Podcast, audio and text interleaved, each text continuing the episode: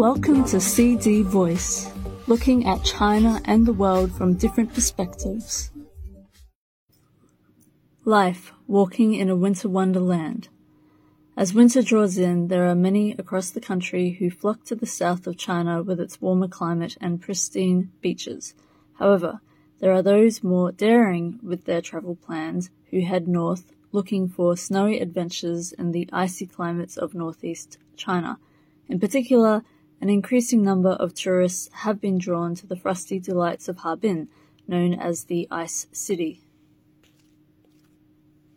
Harbin, whose name is said to originate from a Manchu word that means a place for drying fish nets, sprung up from a small rural settlement along the Songhua River to become one of the largest cities in northeast China and capital of Heilongjiang province. The city flourished with the arrival of the Chinese Eastern Railway, which connected it to the outside world and in particular the Russian Empire. This paved the way for Harbin's future development of its unique culture where East meets West. The city has evolved from being known as the fashion capital of China in the 1920s and is now famed for its ice and snow festivals that have become renowned across the globe.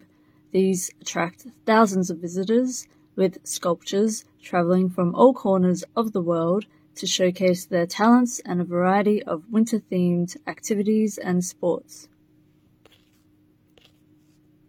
Though these festivals may be the highlight of any trip to Harbin, the city still has much more to offer from its traditional European style architecture to its more modern buildings such as the Harbin Grand Theatre and arguably the city's most famous landmark, the St. Sophia Cathedral, built in 1907. The unique cuisine, including Harbin-style smoky, savory red sausage, guo bao rou, or sweet and sour pork, and kvass, a fermented cereal-based drink, can all be sampled along Zhongyang Street with its Baroque and Byzantine facades. Yet, it is a park outside the city that offers perhaps the most unique experience. Volga Manor, situated outside the suburbs of Harbin, is a 600,000 square meter homage to the city's Russian influences, with 30 buildings and a replica ship constructed on the site since 2007. Named after the Volga River in Russia, the park aims to reproduce the historical role that Russian architecture and culture have played in Harbin by recreating classic buildings, art, and cuisine that sit alongside more modern attractions such as sledging and snowmobile rides.